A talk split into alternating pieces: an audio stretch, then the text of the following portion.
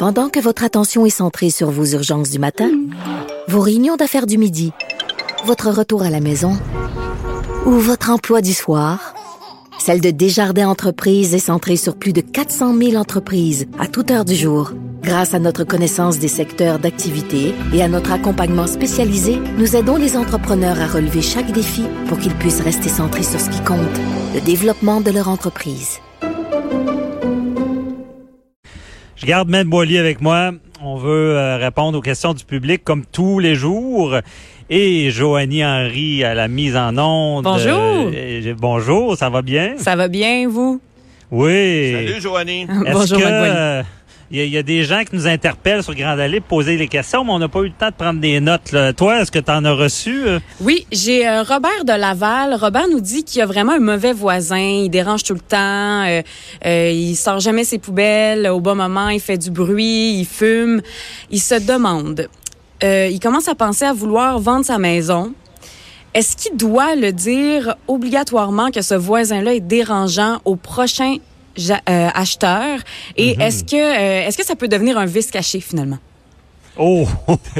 Hey, Vice hey, caché, euh, mauvais voisin. Oh, là, là. Euh, D'abord, un vice caché, ben, une personne, c'est pas un vice, hein, en passant, même s'il y en a, même cette- s'il y, a- même Maître s'il y en a qui en ont beaucoup, là. C'est ça, cette personne semble avoir des Oui, voilà.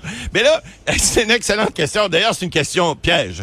Je dois dire, Joanie, je sais pas où tu l'as pris, là, mais c'est un piège. Parce que, il y a, un article dans le Code civil, c'est 1726. Je sais pas par cœur, je, reg- je regardais euh, tout à l'heure lorsqu'on m'a dit que j'aurais cette question-là, là. Mais il reste que, il y a- une garantie légale. Quand, lorsque tu vends, l'article 1726 euh, dit que le, vendeur est tenu de garantir à l'acheteur que le bien qu'il achète, c'est-à-dire sa maison, et, ses accessoires, donc son, son, son pourtour, ce qui, ce qui va autour, euh, c'est exempt de vice caché. Alors, est-ce qu'un voisin tannant, un voisin fatigant, un voisin qui est encombrant est un vice caché? Ça peut le devenir, effectivement. Mais encore là, ce n'est pas un bien. Le problème, c'est lorsque l'on vend notre, notre immeuble, est-ce que le voisin, que je sais pas, moi, mettons que c'est un moteur criminalisé, on nommera pas de nom, là, mais mettons que c'est quelqu'un, puis moi, je connais des gens qui ont déjà eu des, des, des infractions, c'est du bien bon monde, c'est des bons voisins, puis ils ont pas de problème. Il y en a d'autres qui sont un petit peu plus bruyants, des fois, ils sont, un- tu sais, euh, ça arrive avec le vroom vroom, puis euh, ils font, ils font de- jouer de la musique tard. Il y a des règlements municipaux sur les décibels qui font en sorte que vous pouvez porter plainte. Bon.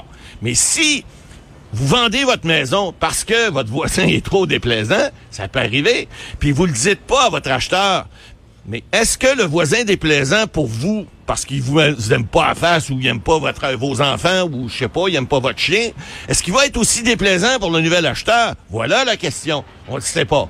Vous êtes fort, Maître Boily, parce que vous êtes bon, parce que vous avez même pas répondu à la question. Pas encore. mais ce que je dis- Donc, donc, oui, mais là, imaginez, je vous mets ça plus complexe, là.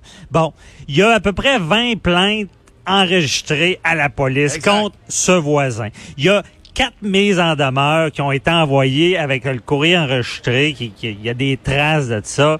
Le voisin, euh, les pompiers ont été appelés parce qu'il a mis le feu, je sais pas, en faisant un feu de la Saint-Jean.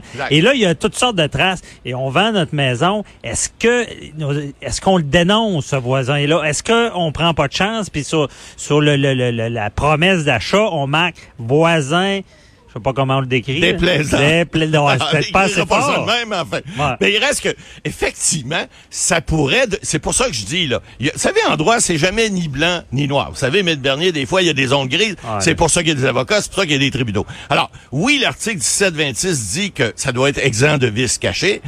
Et est-ce, mais il faudrait démontrer, parce que j'ai vérifié en jurisprudence, il faudrait démontrer tous ces faits-là, que c'était connu, que c'était, il y a eu des, des plaintes, par exemple. Ça, ça peut être une, une question importante. Est-ce qu'il y a eu des plaintes? Mais de là à dire que le voisin, parce qu'il passe sa tondeuse à 7 heures le dimanche matin, est déplaisant, ben là, il y a toujours bien une limite. Mais il y a des choses, par contre, qui pourraient être faites, qui démontrent que ça n'a pas été divulgué, puis qu'à partir du moment où ça contrevient à l'article 1726 du Code civil, qu'on va revenir à Ouais. nos boutons pour répondre à vos questions, et puis que effectivement ça aurait dû être divulgué, puis ça n'a pas été fait, ça pourrait être à ce moment-là un vice caché et un tribunal pourrait condamner euh, la, la- la partie qui ne l'a pas fait ou à des dommages ou même, même en limite, mais ça c'est l'extrême limite, annuler la vente puis euh, faire rétroagir la, la, la, la- la passation de titre, repayer l'acheteur puis le vendeur arrange plus que tes troubles. Alors, ça, ça serait la limite. Hey, ça pourrait arriver. Ben, à, votre, à votre connaissance, c'est-tu déjà arrivé? Euh, je l'ai pas vu personnellement, mais je peux vous dire que si quelqu'un est déplaisant à ce point-là, je vais vous dire une chose là. Euh, le vendeur qui a réussi à vendre une maison à un acheteur qui est pogné avec un voisin déplaisant de même, ben il mérite bien qu'à ce que sa vente soit annulée. Ouais, ouais, je comprends. Mais moi, je me, je me mets dans la peau de- des auditeurs qui vivent ça. Tu le dénonces ou pas? Tu prends pas de chance? Ben, tu prends pas de chance. Euh, c'est dur à dire. Sais, je vous vends ma maison, mais je vous dénonce dans ma dans ma, ma déclaration de, de propriétaire que mon voisin c'est un emmerdeur, puis c'est un un ci, puis c'est un ça, puis c'est un pas bon, puis c'est un déplaisant. Et ça regarde mal. Hein?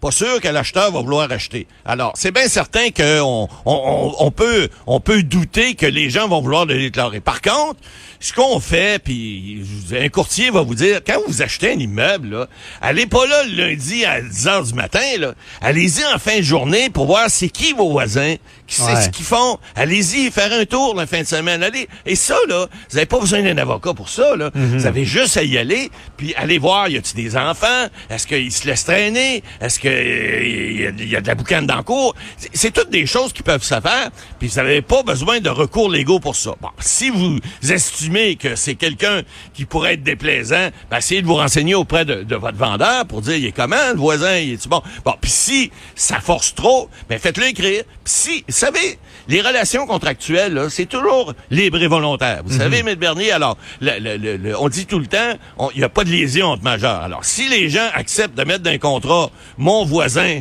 est quelqu'un de plaisant, il va à messe à tous les dimanches, et puis il ne tombe pas sa tondeuse à 7 heures le matin, ben, s'ils veulent le mettre dans le contrat, puis ils le mettent, puis que c'est pas le cas, ben, vous pourrez faire annuler la vente. OK. Mais là, on charrie un peu. Bon, on se tient loin des tribunaux. Moi, le conseil que je retiens, c'est aller visiter euh, à des heures où est-ce que ça pourrait être propice, le Exact. dérangement. Ça va être plus euh, On facile de ça. constater. Et euh, peut-être on, Maître Beaulieu, on pourrait, on- pour le fun, là, on pourrait regarder si c'est déjà arrivé dans la Ouais. jurisprudence. On va reviendra avec ça. C'est bien. Euh, Joanie, euh, est-ce qu'on a une deuxième question? Oui, Marie-Ève de Québec qui nous a texté au 187 Cube Radio. Elle dit que l'hiver dernier, elle a eu un accident. Elle a glissé sur le trottoir. Euh, elle a subi une fracture de la cheville et depuis, elle a toujours des douleurs à la cheville qui limitent ses déplacements. Ça lui cause beaucoup de problèmes.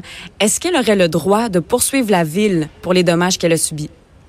Faut qu'elle se dépêche, Ouais, Boily. mais là, écoutez, là, y a- y le, le code civil a changé, euh, heureusement, dernièrement, et on a, on a changé un article de la loi qui prévoyait que on devait poursuivre. En fait, il faut comprendre deux choses. La loi c'est cités et villes et, les, les- et les- les- les- un un article qui prévoit que lorsque vous avez un dommage dans une municipalité, que ce soit un trottoir, que ce soit dans la rue, que ce soit dans un parc ou n'importe où, une patinoire l'hiver, etc., euh, vous pouvez effectivement poursuivre la ville. Mais là, il y a des conditions, on va y voir Ben, dommage, il faut faire la différence Ouais. dommage corporel Exact. et des biens. là. Et des biens. Deux choses. corporel, c'est deux choses. Le corporel, le, le code civil a changé et le corporel vous permet de poursuivre dans un délai de trois ans. Or, la loi des cités et villes prévoit qu'il y a un délai quand même de 15 jours qu'on va donner. Et moi, je conseillerais aux gens, malgré Mais que... pour aviser pour aviser. Pour aviser qu'on va poursuivre. Qu'on va poursuivre. Après ça, on a trois On a ans. trois ans poursuivre, malgré que le- le- le- le- la loi des cités et villes prévoyait un, dé- un délai beaucoup plus court. On parlait de six mois. On ne pouvait pas poursuivre avant six mois, mais dans un délai plus court, on devait poursuivre. Là, on a trois ans. mais ça, c'est, c'est d'actuel, c'est vrai pour ce qui est des biens. Si, mettons, euh, la gratte arrache votre boîte aux lettres, c'est six mois pour poursuivre. ça. faut dénoncer dans 15 jours. C'est corporel, faut 15 jours- tu- faut dire qu'on va poursuivre, mais là, les tribunaux ont laissé ce trois que c'est Ouais. la prescription qui s'applique corporel. C'est ça, Ouais. c'est pour trois ans. Maintenant, là, il y a toute une question de savoir le dommage. Est-ce que le dommage, d'abord, est-ce que c'est la ville qui est responsable de votre dommage? Si vous marchiez avec des talons hauts, avec des petits souliers italiens pour les gars l'hiver, là, qui, qui, a, qui a pas de semelle en dessous, là, ben ça, là, vous êtes des fois un petit peu responsable de vos dommages. Hein? Ouais. Si vous si vous chutez sur un trottoir qui est glacé, bon, tu- euh, puis il y, y a des On dit dans la vie, euh, act of God, là, ben, si euh, vous en allez dehors d'une tempête de neige, euh, vous en allez dehors d'une tempête de neige et puis que vous avez euh, chuté parce que, euh, je sais pas, moi, vous aviez, sais pas chaussé correctement. Ben, ça se peut que la ville dise, écoutez, là, cette journée-là, vous allez, c'est c'est pas, c'est pas obligé de sortir de chez vous, là, tu sais. Ça peut être une faute partagée. Ça là. peut être partagé, mais il faut prouver, un, qu'il y a un dommage, première des choses, puis qui, la, la- la causalité, qui a, a créé ce dommage-là? Il y a eu l'arrêt d'Orémy, les petits poulets, en 1959 de la Cour suprême, qui disait, c'est quoi le dommage direct? Hein? C'était une voiture qui était rentrée dans un poteau électrique, qui avait tombé, euh, euh, qui avait tombé sur les fils, qui avait tombé sur le poulailler, qui, avait brûlé, qui avait brûlé les, les poulets. Alors, qui est responsable du dommage des poulets? C'est-tu le gars dans son char? C'est-tu Hydro-Québec? C'est-tu les fils? C'est-tu le- le- la personne parce que l'arbre, pas- l'arbre, mais le, le, poteau aurait pas dû être là? Bon, c'est quoi le lien de causalité? Qui a causé le dommage? Alors, est-ce que c'est la municipalité? C'est-tu le bon Dieu qui aurait pas dû envoyer la neige? Euh, il faut voir qui on peut poursuivre, Ouais. parce que le bon Dieu, malheureusement, il n'y a pas d'adresse civique. Fait qu'on peut pas le poursuivre, on peut pas y faire signifier. Ben, c'est ça, mais la demande- ville doit, il faut, il faut prouver que la ville a été négligente, dans l'entretien. Et voilà, négligente dans l'entretien. Par exemple, on a souvent, on a vu les, les, les enquêtes qu'on a vues dans, dans le Journal de Québec, le Journal de Montréal, bon, les nids de poules, etc.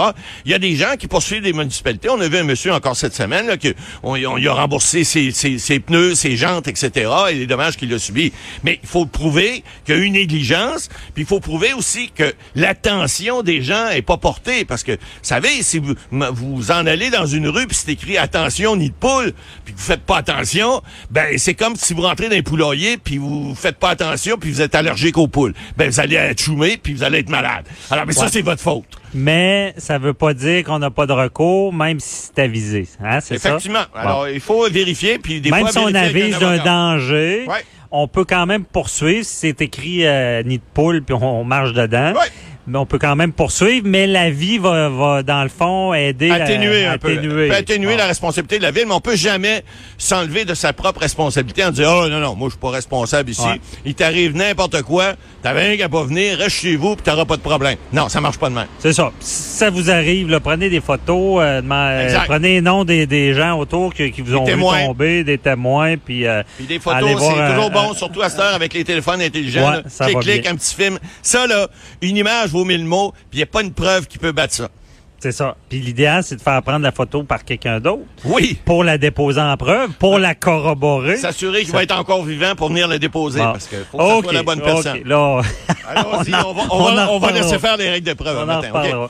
Joanie, euh, est-ce qu'on a d'autres questions? Oui, il y a une Dernière. question. Euh, Yves d'Actonville, il nous demande, j'ai lu dans le journal de Montréal que Tony Accurso est actuellement poursuivi par ses propres avocats pour un montant de 485 000 dollars.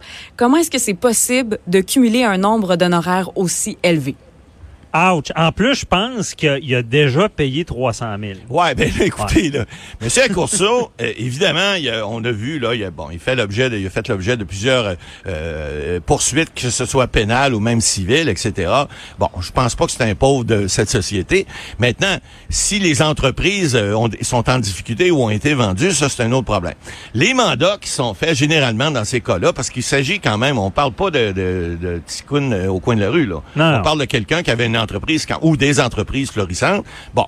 Est-ce que le bureau d'avocat a pris les, euh, les, les, les, les- garanties suffisantes pour se faire payer? Ça, c'est une autre chose. Mais il reste que, généralement, dans des grandes entreprises, on ne demande pas des avances d'honoraires, on se fait payer, Ouais. on essaie, Mais évidemment. Mais, Matt Boily, je pense que ce que l'auditeur veut dire, c'est que ça coûte cher. Pourquoi? ouais, ça coûte cher, mais je pense que la question, c'est surtout de savoir pourquoi ils, ils ont pas réussi à se faire payer. Oui, ça coûte cher. Ben, s'ils n'ont pas demandé d'avance, si ça coûte cher, je peux peut-être plus répondre. Ça reste du droit criminel, là, et euh, souvent, c'est sûr qu'en droit criminel, lorsqu'on veut une défense, l'enjeu, plus l'enjeu est grand, évidemment, quelqu'un qui est accusé de meurtre, puis qui risque la prison, on veut mettre toutes les ressources, puis des fois, les cabinets vont vraiment déployer Ouais, mais dans, euh, dans ce beaucoup d'avocats. cas-ci, euh, Ouais. effectivement, il y a eu des poursuites criminelles, mais oubliez pas, il y a eu des poursuites civiles. Civiles Et je pense que Ouais. c'est là, parce que le cabinet d'avocats est pas réputé un cabinet de, de- de criminalisme, mais Ah, plutôt c'est de peut-être les honoraires de Ouais, civil. effe- effectivement. Et puis là, ben, écoute, faut comprendre, là, surtout à Montréal, là, le taux horaire à Québec, ici, on est dans une bourgade, on charge pour cher. Ah. fait venir nous voir. Mais à Montréal, puis on a Internet, puis on est capable de vous appeler aussi. Mais à Montréal, les bureaux, évidemment, c'est centre-ville de Montréal, ça coûte plus cher. Les avocats chargent en général peut-être 20, 25% même 30% plus cher que, par exemple, Québec, ce qui est normal.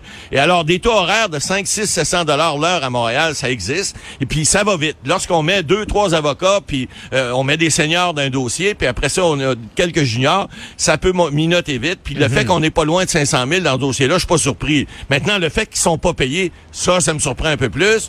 Euh, J'avais un professeur qui disait dans le temps à l'université, dum dolette, ça veut dire en latin, fais-toi payer d'avance. Ouais, c'est sûr que c'est pas toujours évident. euh, C'est bizarre à dire pour les avocats d'être payés. Souvent, ils demandent des avances. Mais c'est les et là, là, je crois qu'il y avait un immeuble qui est en jeu, Ouais, ouais, qui devrait être vendu. À suivre dans le dossier. C'est tout le temps qu'on avait. Merci. euh, Merci, non. bonne fin de journée. Merci, Matt Boily, d'être venu sur euh, la terrasse au Festival d'été. Restez là, je parle avec Véronique Racine, chronique euh, showbiz sur le festival, justement. À tout de suite.